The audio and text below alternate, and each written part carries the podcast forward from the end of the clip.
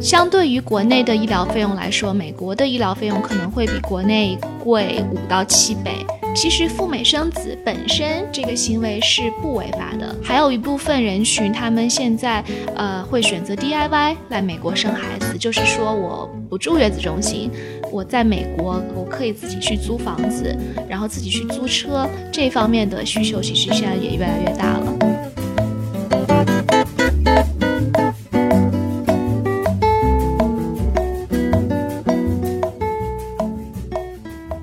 Hello，大家好，欢迎收听这一期的学霸学渣闯美国，我是这一期的学霸主持林飞，我是这一期的学苏主持人易阳。哎，怎么怎么情况？我们突然从学渣降级为学苏了吗？因为已经扎到变成粉末了。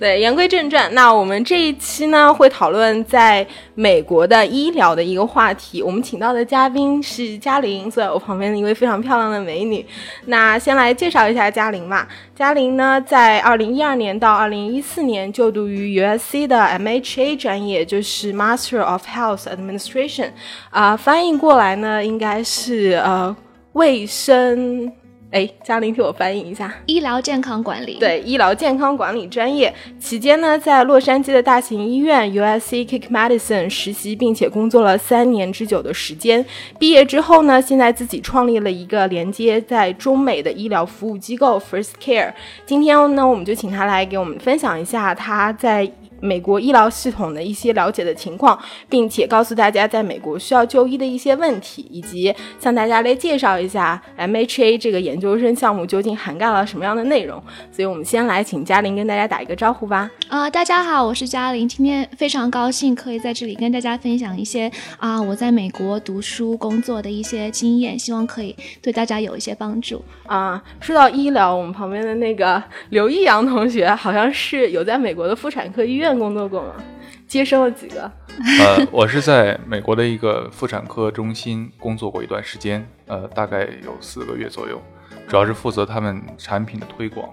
品牌的宣传。所以你不是在那个负责的接生工作是吗？呃，对我并没有医疗相关的背景啊，对，但是就是毕竟有在这个行业从事过，对，所以还是对这个嗯有所了解。啊，对，算是同行，对对对对对，曾经的同行，曾经的同行，对，今天有两个同行在这边相互交流。那嘉玲先就是刚才提到说你现在在自己创业嘛，做一个 First Care 的一个项目，那能给我们简单介绍一下这个项目是做什么的吗？对啊，我们公司啊名字叫 First Care Consulting 啊，我们公司主要呢就是帮助想要来美国，就是想要接受美国的一些医疗服务的人群呢，我们为他提供一些相关的咨询服务，因为毕竟美国。国的医疗体系和国内还是有很大的区别的，但是他们对于他们想要赴美就医的人群来说，他们需要一些专业的人员来帮助他们安排整个不管是医疗或者生活方面的行程。所以说，我们公司就是专业提供这些相关的这种医疗咨询服务的啊。就是所以你们主要的客户是面向在国内的那些想要来美国就医的人群，是吗？对，但是因为现在美国有很多从国内啊刚刚过来的新移民，他们也需要很多这方面的医疗相关的。这种专业的咨询服务，嗯，所以说基本上是啊，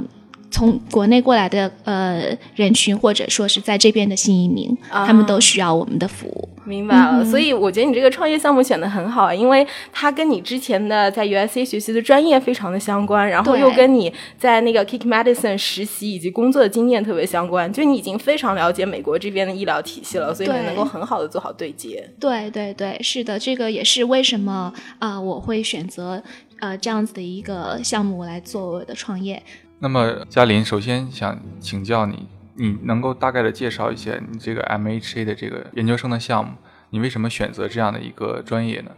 对，当时其实也是一个很偶然的。机会，因为其实在国内啊，国内的大学是没有这个专业的。但是呢，在美国，因为整个医疗体系的不同，美国的医院啊，我们可以把它理解为一个相当于是一个公司的概念。呃，美国的医院有医生，不光有医生，他们还有一套就是很完善的这个管理的体系。所以呢，由于他们需要大量的这种医院管理的呃人才，所以说美国的大学他们就有设置了这样子的一个相关的专业，就是叫医疗。管理这个专业，所以医疗人员跟管理人员是两个分开的体系。对对对，嗯就不像在国内，可能国内的一些院长啊或者行政人员，他们可能同时也是医生，但是在美国这边的话，管理是有一套专门的啊、体系的。所以说，医生在美国，医生他就是从事一个医生的工作，但是管理是由相关的一些管专业的管理人员来做的。嗯所以我们的专业基本上就是呃会。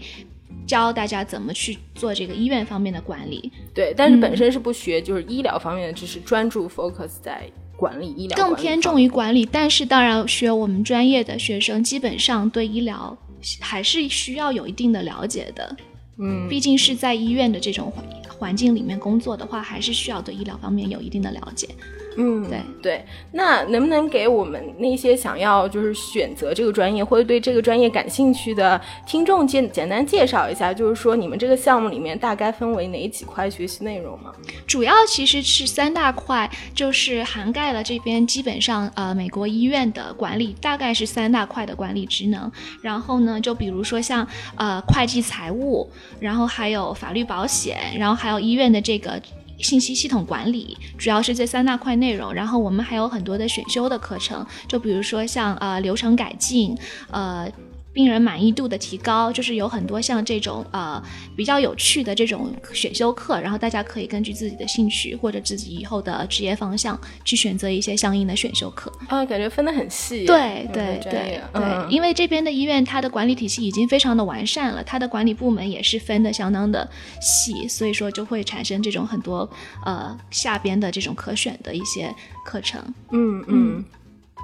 呃，在毕业前，呃，你们专业要求有一千个小时的实习的这样的经历，对，那么这是一个相当长的一个过程了。在这样的一个实习过程中，你主要是负责哪一些职能呢？对，当时啊、我的实习是在就是我们学校南加大的这个 CAC Medical Center 这个医学中心啊、我我在的部门是叫 Access and Patient Logistics，基本上就是负责病人的预约还有他们的保险的一些处理。所以说这个部门相当于是医院呃病人和医院第一个产生接触的部门，也就是因为这边跟国内可能不太一样，这边所有的呃病人跟医生的预约都需要通过像我们这样子的一个部门来进行，所以说等于说我们是作为代表医院第一呃第一步和病人接触的一个部门。嗯然后呢，呃，我在当时的实习的项目当中，主要负责的就是如何改进这个呃预约的效率，如何提高预约的效率，因为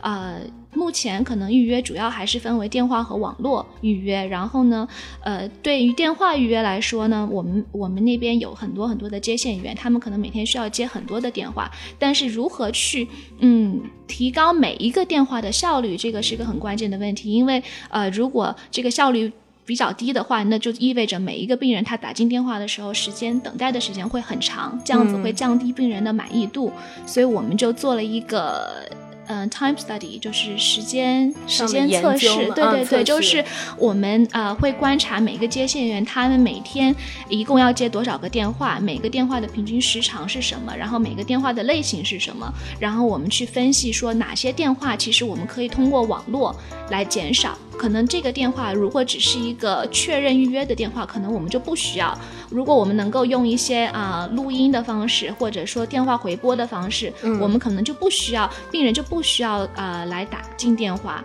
这样子的话，可以提高一些预约的效率。对，或者说可能用一些那种自动语音的对自动话系统，对对不用对人工去没跟他错对话。没错，或者用一些邮件确认，或者是短信是短信确认，这样子的话，病人就不需要再多打一个电话来医院去确认他们的预约。然后呢，还有如果是预约的话，我们会呃观察他们的这个 script，就是他们的脚本脚，对对对，嗯。就是呃，我们会改进说哪些问题能够更直接有效的来确认他预约的目的，然后他能够帮助他约到他想要的医生，同时又能缩短这个通话的时间。嗯嗯嗯，对。对，我觉得这个很有意思，就是可能我们在国内很少接触到类似这样的流程改进，即使是这么细小的一个流程，你也你们也会花这么多的时间去研究它，然后确保客户的满意度。就是我们确实有在用到一些数据分析，然后流程改进这方面的知识去来解决这个问题。嗯，对这个很有意思啊，而且就是你刚才提到一点，就是也和国内有非常大的不同，就是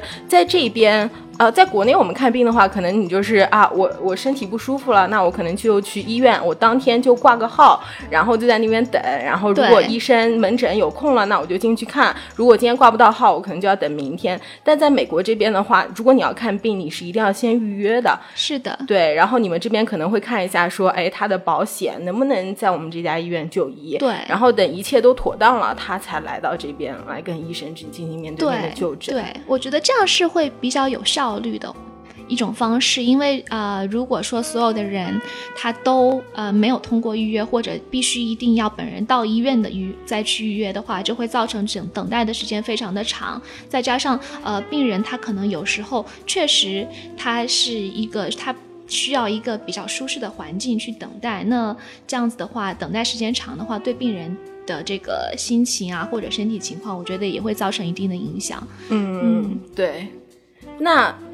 其实不仅仅是呃大型的语言，像我以前工作过的小的，呃像一个妇产科中心，它其实也有，因为我有在观察，呃我也有其实有在帮他们做一些关于 process improvement，就是流程呃流程改进、流程改进这样的或者流程优化这样的工作，其实在特包括这样小的门诊，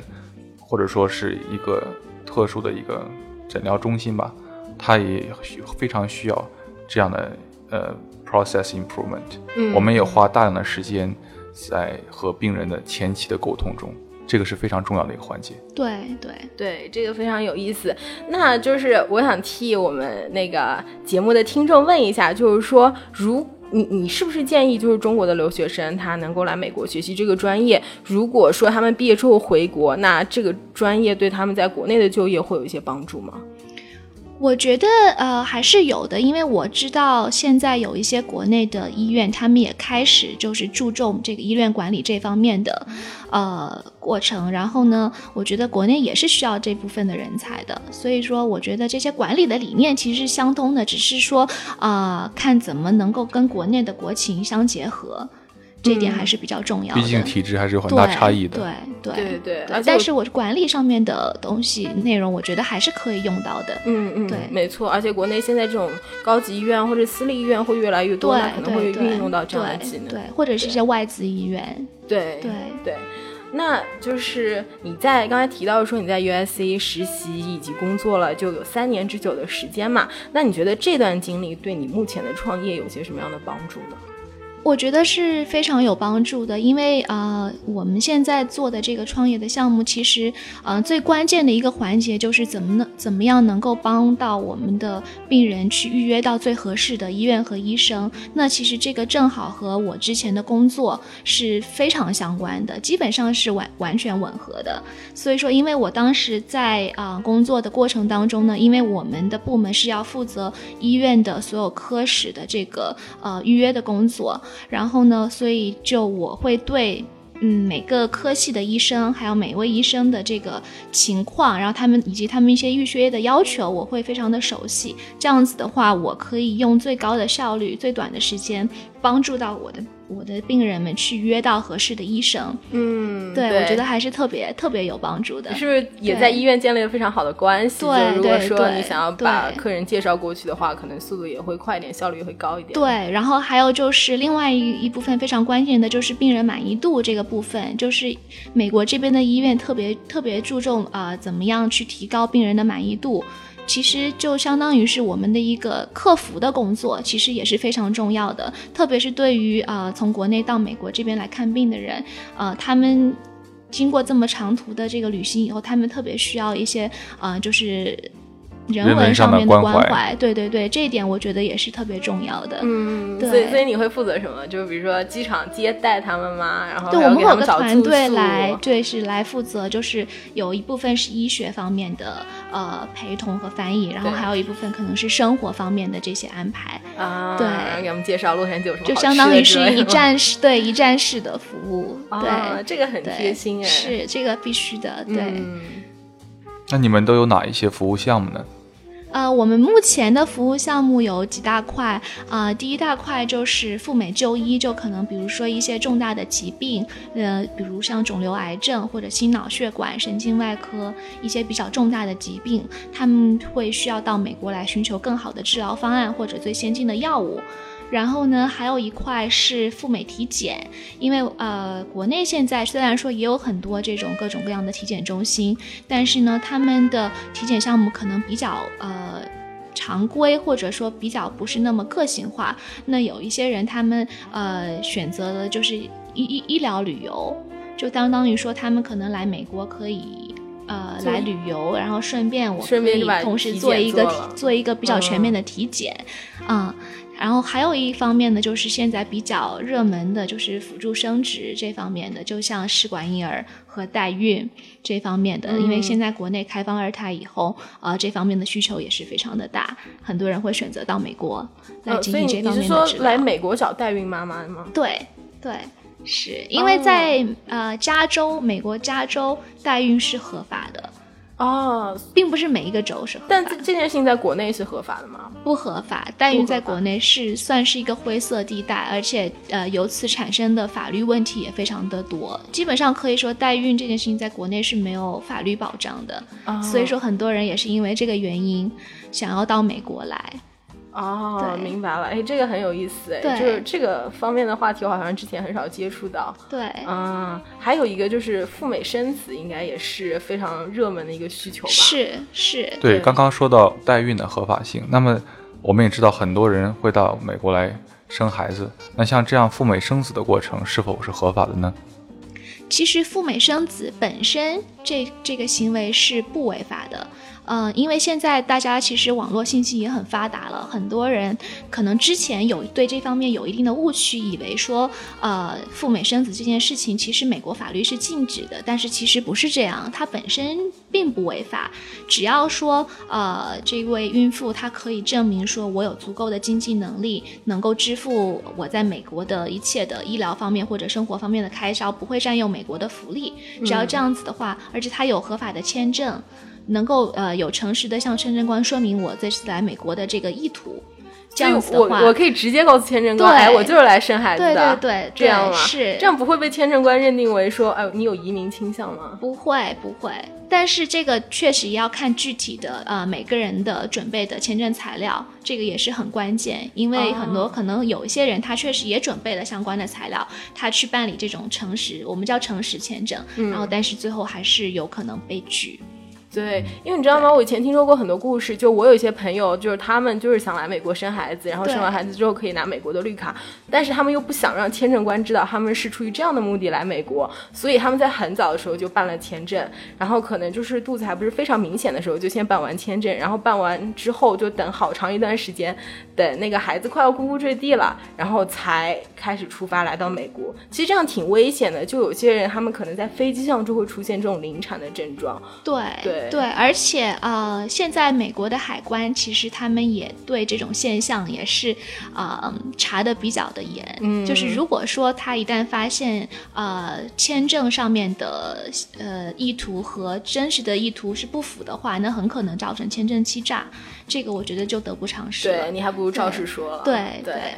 对，那我之前看过一个电影，就是《北京遇上西雅图》，对，汤唯演的。对，没错，就是他们好像来美国生个孩子要历经千辛万苦，各种手段骗过签证官，这存在一个误区吗？是，我觉得这个其实是一个信息不对称，就是可能很多人还是认为说来美国生孩子这件事情本身是违法的，所以他们才需要说去隐瞒这个怀孕的事实，然后以旅游签的这个签证来入境。嗯，但是其实事实上并不是这样子的啊。那就是我知道你在这方面也很有经验嘛，就你也替别人准备了很多，就是来美国赴美生子的一些签证材料。那我在准备材料的时候，我需要注意哪些点呢？其实最主要的就是两个方面，一方面是证明就是国内的资金要足够的充分来支付所有在美国的医疗方面和生活方面的一切开销。这样子，美国政府才会相信说，呃，此次入境的话不会占用美国的任何的社会的福利。然后第二部分就是必须要证明说来美国的真实意图，这一点也是很重要的。所以说在这方面呢，我是建议大家如果想要赴美生子的话，一定要事先选择好合适的医院和医生，然后提前进行预约。这样子呢，如果去签证的时候能够提供呃相关的这个医疗材料来证明说，呃，我此次来美国的目的确实是赴美生子。然后也有相应的资金证明的话，这样子的话，对于签证是非常有利的。啊，但我在想，美国政府这个如意算盘是不是没有打好呀？就是如果我，比如说我来美国生了个孩子，那我孩子以后有绿卡啦，那我爸妈以后也有绿卡啦，就一大家子都过来了，那以后会占用美国的医疗资源啊、社会资源或者什么嗯各种工作资源等等。你觉得这个算盘合算吗？还是说美国政府傻了？其实我觉得美国政府还是很聪明的。虽然说啊，目前的美国法律是规定，任何孩子只要在美国境内出生，他都可以是直接成为美国公民。但是呢，孩子的父母。并不是，并不能因此就成为美国的绿卡持有者或者是公民。但是孩子必须要等到成年，也就是十八岁以后呢，才能为父母办理相应的移民手续。那这样子的话，很多在美国出生的孩子，父母如果希望他能够在出生后继续在美国接受美国的教育，或者继续在美国生活的话，可能他们还是需要付出一定的代价去办理美国的投资移民啊，五十万美金，对，或者说在美国买房子，在美国生活，这些其实都是需要大量的花费的。所以说，美国的政府其实在这方面还是呃算盘打的挺好的。对对对对，并不是有一个美国出生的宝宝就可以享受美国的福利，并不是这样的。对，而且能够负担起赴美生子的人，他本身他在国内他是属于有高净值的这种人群。对，他本身其实到他到美国以后，以他的收入或者资产的标准，他未必能够享受到。在美国的各种福利，对，嗯，对。那刘一阳同学，我知道你之前在妇产科做过嘛？那你跟这边的月子中心有有过接触吗？是的，其实这边有很多合法的月子中心，呃，任何一个行业它都有灰色的成分或者包括黑色的成分在，而且往往是可以说是，呃，它扰乱了正常的市场制度，所以让人让很多外人看来觉得这是一个不合法的生意，其实它是一个非常合法的生意。嗯，对，但是就是你在选择月子中心的时候，可能就像你说的，你要擦亮眼睛，看看清楚它具不具有合法的资质，然后才能选择这个月子中心。是的，往往能够在正规平台打广告的月子中心，能够确保它的合法的资质，包括它和一些大型的医院有合作的这些月子中心，也是都可以信赖的。对，家里，你还有什么要补充吗？呃，月子中心方面，我觉得，嗯，大家如果要选择月子中心，或者大家选择赴美生子的话，呃，可以根据自己的需要去选择合适的月子中心，因为，呃，就像易阳说的，其实月子中心现在呢。每个行业都有呃一部分可能是灰属于灰色地带的，所以说大家在选择月子中心的时候，最好是如果说在美国有亲戚或者朋友可以帮帮忙去实地考察一下，或者跟呃月子中心的负责人有一个面对面的沟通，我觉得这样子都会非常有帮助。然后呢，还有一部分人群，他们现在呃会选择 DIY 来美国生孩子，就是说我不住月子中心，我在美国我可以自己去租房子，然后自己去租车，这方面的需求其实现在也越来越大了。嗯，对，因为其实在国内生孩子也是自己在家坐月子嘛。对对对，嗯，所以说这个就是根据大家的自己的需求，然后进行选择就好了。对对啊，我们聊了那么多生孩子的话题，感觉这期节目就要变成生孩子主题的了。那我们来聊一聊，就是一般情况下，呃，国内的人他来美国看病，他可能要做哪些准备工作，然后以及有哪些方面需要注意的。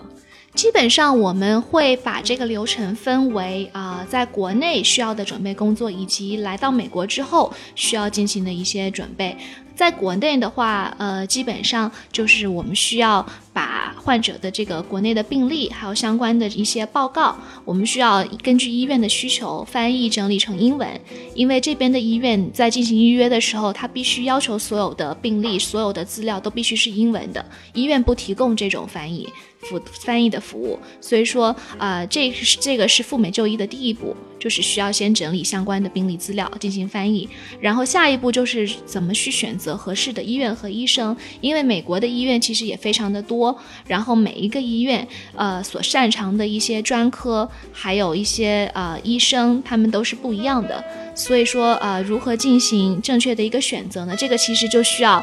需要一些像我们这样子的专业的人士来进行一个呃分析和推荐，啊，然后呢，在选择好合适的医院和医生之后呢，我们就可以进行下一步的预约，然后呢。在预约之后，医院通常会出具一个预约函和邀请函。那如果需要重新办理签证的呃人呢，他就可以拿着这个医院出具的这个邀请函去美国大使馆进行办理签证。嗯，作为一个证明来美国的证明。对对对。那他申请的是哪个类型方面的签证？其实也是我们和旅游签证是一样的 B1、B2 签证，因为 B1、B2 签证其实包含了旅游和医疗。所以它其实是同一类型的签证，但是我们还是建议大家去签证的时候，如实告知签证官来美国的目的。嗯嗯，对对。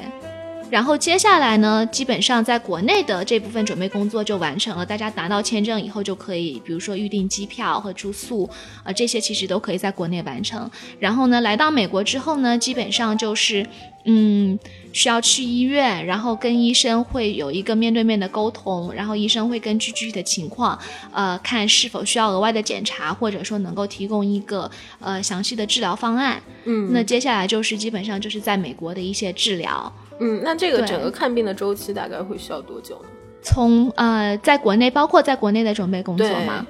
基本上，如果包含国内准备工作和在美国的治疗的话，我会预估大概是需要四到五个月的时间。哇，这非常长的一段时间，还是比较长的。对，而且还是要看你的病情决定。就如果说比较严重的话，那可能要多做几次检查之类的。对，国内的准备工作，我是。我是觉得大概是需要一个半月的时间。如果说没有国内的呃没有办理美国签证的话，大概是需要一个半月的时间。然后到美国这边的治疗，就像你说的，可能需要看他的病情来决定具体需要多长的时间。那你刚才讲到说来美国看病的整个周周期大概是要四到五个月的时间，那包括前期的准备。对对对，这么长的一段时间，如果是呃费用来说，应该是非常贵的吧？相对于国内的医疗费用来说，美国的医疗费用可能会比国内贵五到七倍，贵五到七倍，对，甚至更多也有可能。那这个多出来的那一部分主要是贵在哪里呢？呃，首先美国的这个人工成本非常的高，像美国在美国医生或者从事医疗相关的职业的人员，他们的收入相对来说都是比较高的，嗯，所以说这块是人工的成本相对来说是比较高，一切有涉及到人。提供的服务的费用都会比较高，然后美国的整个医疗的，因为美国整全国的医疗支出其实也很高，占 GDP 的百分比也很高，所以导致美国的医疗费用本来就比较昂贵。但是因为我们住在美国的人，我们有这边的医疗保险，所以我们的医疗保险可能会支付一部分。但是对于从国外来美国看病的人来说，他们没有相关的保险，那他们就完全需要自费。来承担这部分的费用，所以说总的费用还是比较高的。嗯，对。那赴美生子应该会稍微便宜一点吧？对，相对于看病来说，因为看病的话，基本上的花费一般是在二十万美金以上。二十万美金以上。以上，对。然后呢，如果是赴美生子的话，基本上花费三，他们一般在美国三个月花费大概在。四万美金左右，这个是仅仅是医疗费用，还是说包括整个嗯，包括了住宿，包括了住宿，对对对，包括了住宿生活这些，对，基本上是在这个范围。当然，就是也要看个人的需求和选择，对，嗯，但是大概是在这个范围左右。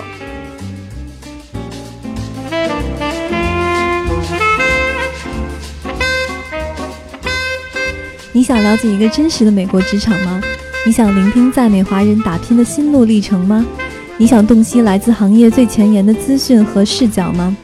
科技、金融、创业、娱乐，来自美国各行各业的职场话题，我们帮你一网打尽。如果你对我们的节目感兴趣，想要了解更多幕后的故事，或者与嘉宾交流互动，请关注我们的微信公众号“学霸学渣闯美国”，或者微信搜索 “xbxzusa”。如果你对我们的节目有建议意见，或者想要推荐给力的小伙伴做客节目嘉宾，欢迎在我们的节目公众号留言。期待你与我们一起成长，一起互动，一起闯美国。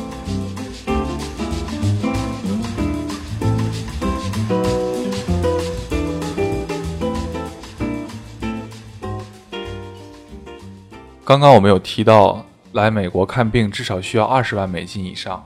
那这样的一个数字，其实对于美国人来讲也是一个天文数字了。保险是每个美国人都必备的一个生存保障，特别是奥巴马政府出台了奥巴马 Care 之后呢，每一个人都需要有这样的医疗保险。嗯。那么保险公司在美国的医疗体系中扮演一个什么样的角色呢？其实，美国的保险公司，它在美国的整个医疗体系当中起了一个非常重要的角色。基本上，保险公司他们和医院起了一个相互监督、相互制衡的一个作用。保险公司呢，利用他自己的这个大量的这个呃受保投保的人员，他们可以有跟医院议价的能力。嗯，同时呢，他们也可以防止医院提供一些不必要的医疗服务。啊，防止医院为了牟利而多收钱。对，保险公司有权利拒付那些就是不必要的医疗服务，所以说它跟医院起到一个相互制衡的作用。那从医院的角度来说，因为呃大家有了保险，那对于医院的收入也有了一个保障。因为如果说像我们刚刚说的外国人自费的话，整个医疗费用确实是非常的高的。如果美国人没有保险的话，那医院的整个的成本可能都会收不回来。那正是因为有了这些保险公司，大家每个月支付了一定的保费，那么在我们生病的时候呢，保险公司还是会向医院支付大部分的医疗的费用。所以说，他们两个是一个相互合作又相互制衡的一个关系。你的意思就是说，如果没有保险，那那么高额的费用，可能很多美国人是付不起的，就会出现跳票的可能。是的，对的。嗯，所以保险公司就刚好起到了患者和医院之间的桥梁的一个作用，同时也起到了监督的一个作用。嗯，但是你不觉得就是说保险制度的存在其实会影响医疗资源分配的公平性吗？就比如说我今天是有钱人。我可以负担得起非常高额的医疗保险，那这些保险公司他们手上其实有非常好的医疗资源。那如果我没有这样的保险，我就没有办法去这些好的医院去接受好的医疗资源。那这就意味着有钱人我才看得起好医生，我没有我穷人我就看不起好医生。那这个在。国内其实就会稍微好一些，因为不管怎么样，我就是如果有个大病了，我还是可以去医院去挂好医生那种号，就是专家门诊。那其这样说起来，是不是美国对于资源分配的公平性会弱一些呢？美国是这样，美国的医疗保险其实还是分为，主要是分为两大块，一一大块就是我们说的这种商业的保险，那另外一块呢，就是针对于比如说一些低收入人群，或者一说一些老年人他们的这种社会福利的一种医疗保险。那通过这两种保险呢，其实就是在。分配美国的医疗资源，但是就也是确实存在像你说的刚刚的那些问题，就是如果说，呃，我的保险不是那么好，我可能确实在美国我就看不到一些比较，呃，我就没有办法去一些大的医院或者好的医院看到那些专科医生，或者说我等待的时间需要非常的久。对，没错，因为就你不通过保险公司，你是没有办法去这些医院看病的，不像国内，你直接走进去挂个号就可以了。对，对，是的，因为毕竟美国还是一个商业社会。对，他们在医疗保险这方面已经非常的发达了。对对，然后我还有一个东西我要吐槽一下美国的医疗制度，就是那个价格，我的天呐，就是他医院从来不标明价格。对，就我也不知道说，哎，我看一次病大概需要花多少钱。然后就我有朋友，他可能哪受伤了，然后就派一辆救护车来接他，结果救护车接完，然后去医院稍微包扎一下伤口，那个价格就是一千多刀。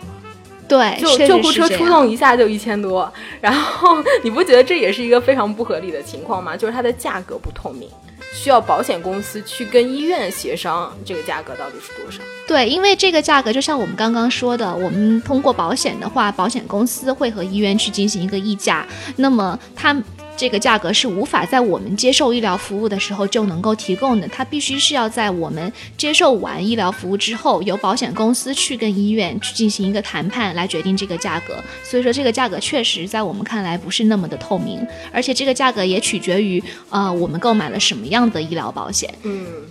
就比如说保险比较好的话，它可能会支付的比例会多一些。对，保险比较好，就是我们每个月的呃。保费比较高的话，那我们的自付额相应的也就会低一些。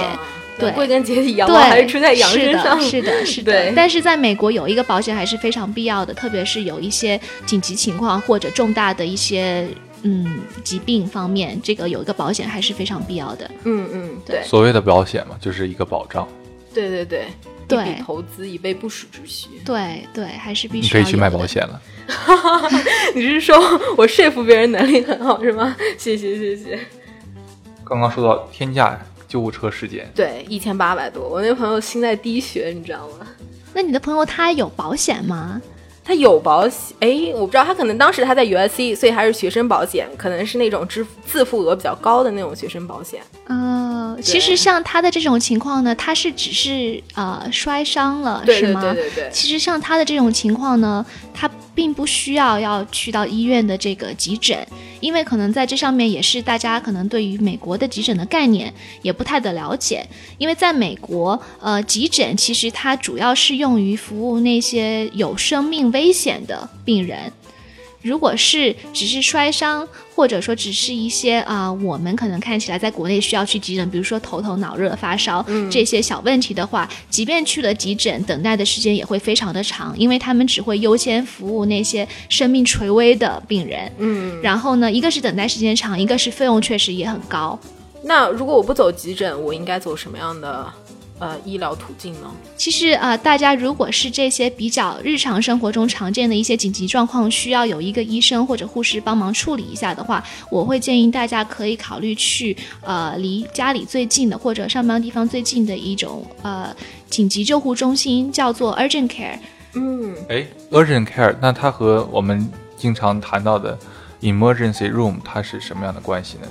嗯，他们其实是两个完全不同的概念。Emergency room 通常是在医院里边，它就是像我们所理解的国内的这种急诊部，它是在医院里边的。然后 Urgent Care 呢，通常是在社区。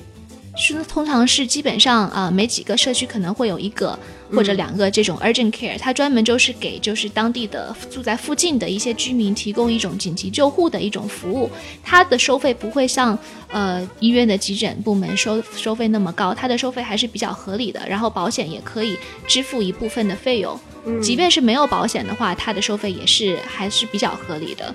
大概一次是一。百五到一百八美金这样那这比一千多刀的要好太多了。对对，这个其实就是可能大家对于美国的急诊这个呃概念不是特别的了解。对，说真的，我来美国五年了，我真的都还不知道有这么一个 emergency 哦，不是是 urgent care 这么一个对体系。对对，所以我觉得呃，在美国生活的听众朋友们，可能如果。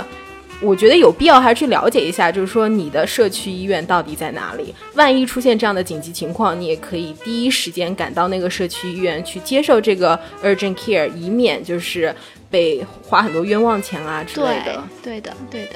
对。然后说到就是。社区医院以及正规的医院，其实我觉得美国有一个呃制度比较好，就是每一个人他会有一个家庭医生。这个家庭医生其实是在社区医院里面的一个医生。如果你平时有一些自己健康状况有一些小问题的话，你可以先找那个家庭医生咨询。然后如果真的比较严重了，那家庭医生会帮你就是介绍到医院去进行正规的一些检查。是有这样的情况存在吗？对，其实这个就是我们所说的美国医疗的这个分级制度。嗯，这个分级制度就是我们每一个人对都会像有一个家庭医生来处理，就是我们平时日常生活的当中的一些比较小的一些问题。就比方说发烧啊，呃，头疼脑热啊或者一些慢性病，就是我们的家庭医生都可以帮我们来解决。但是呢，一旦有一些呃比较复杂的情况，或者我们需要看专科医生的时候，我们可能才需要去一些比较大的医院去找一些比较好的专科医生。但是，所以就不会存在像国内呃，不管是大病小病，我们都一定要去大医院治疗。所以说这个这样。结果专家门诊排老长的队，对对对，这样子就很可以很有效的分散一些呃病人。对，而且我觉得还有一点好，就是说这个家庭医生他对你非常了解，他对你过往病史啊、过敏史啊之类都非常了解。对，所以以后你去看病的时候，他可能会呃帮助你更有针对性，对更有针对性的帮你介绍医生。对对对。对，还有一点就是，呃，我之前前年吧，有去 USC 的医院做过一个体检，哇，真是 CAT 吗？对，CAT 有做过。体体检，然后那个真的是贵宾级待遇，就是我一进去之后，就以前我在国内体检，我这样拿着一个单子各个科室跑，你知道吗？对，就是一天跑下来，医院上上下下都被我跑遍了。对，但是我在 USC 接受体检的那一次呢，就是说他直接有一个专门的护士把我领到一个房间，我只要在那个房间待着就可以了，然后医生会拿着仪器进进出出帮我进行全方面的不需要每一个科室的跑。对对，全部都在一个地方完成。对对，我觉得服务就特别好。是是。对，那就为什么就是是是因为 USC 这个医院特别好，然后你付了特别高的价格，它才会提供这样的服务，还是说我普这是一个普遍的情况，就是在美国看病，它其实服务质量都会是这么不错？相对来说，美国的医疗服务质量确实还是很不错的，医患关系通常来说还是比较好的。然后一些医护人员也是，呃，对病人的态度啊也是比较好的。这个其实是因为美国的医疗资源还是比较充足的，嗯，就是呃，不像国内可能就是医生一个医生每天非常的辛苦，要看几百个病人。那这样子的话，这个医疗资源有限，所以可能有的时候服务就达不到那种标准。那美国这边确实一方面医疗资源比较充足，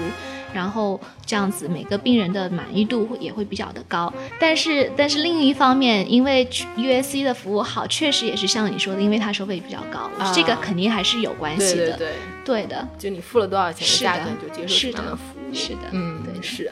之前我在国内的时候，可能感觉像我们这个年龄的人，可能都觉得自己特别的健康，可能我没有必要去。哦，每一年做一个体检，但是哦，自从来了美国以后，特别是加上我又在医院里边工作，然后我自己对这方面也确实比较重视。嗯，我现在也是每年也是我，包括我自己，我也鼓励我身边的人每年去做一个这样子比较全面的体检，我觉得还是非常有必要的。嗯，对对。那在美国的体检可以克制化吗？就比如说，我怀疑我自己心肺功能可能有问题，那我可以着重检查这方面吗？可以的，美国的其实医疗服务相对来说都是很个性化的，像比如说像体检，体检都会有一个专门的医生来负责，呃，和前期的沟通也好，了解就是目前的健康状况，还有过往的病史，也会了解一下你的个人需求，嗯这样子就可以针对每一个人不同的情况来制定不同的体检项目。所以说，不是说每一个人的体检项目都是一样的，因为每一个人的情况不一样，需求也不一样。嗯，对。对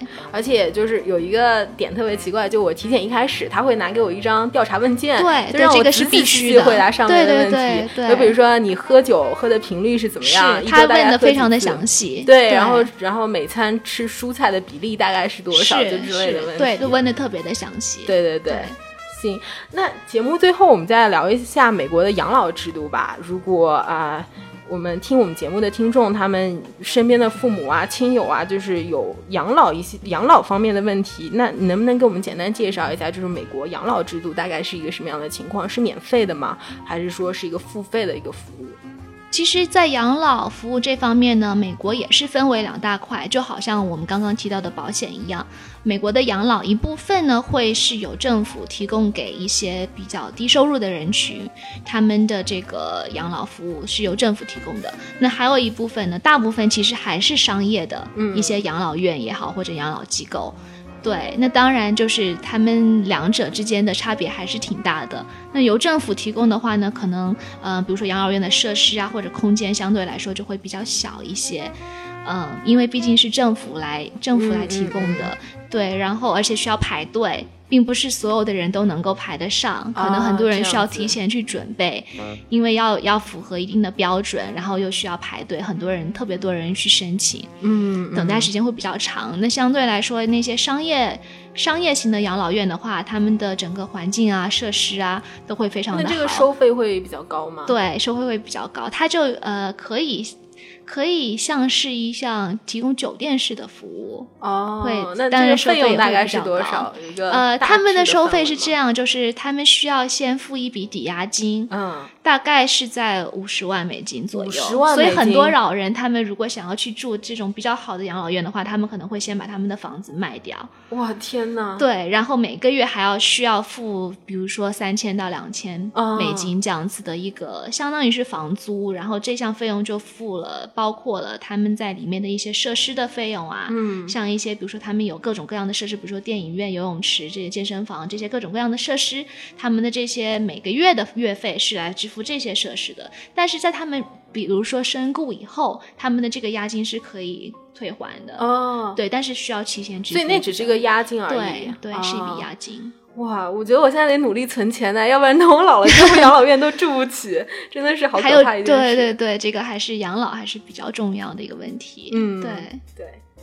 好，我们今天聊了这么多，也非常感谢嘉玲能够来到我们节目，为大家分享这些在美生活的干货吧。非常荣幸，对，今天可以跟大家有一个这么好的交流。嗯，对。如果大家想要了解更多在美国看病方面，或者是美国医疗体系方面的知识呢，可以关注啊嘉玲所创办的项目 First Care 的啊微信公众号。那这个微信公众号的二维码呢，我们也会放在我们这一期的微信文章当中。如果大家感兴趣的话呢，可以看我们这一期的微信文章，并且扫描二维码去关注 First Care 公众号。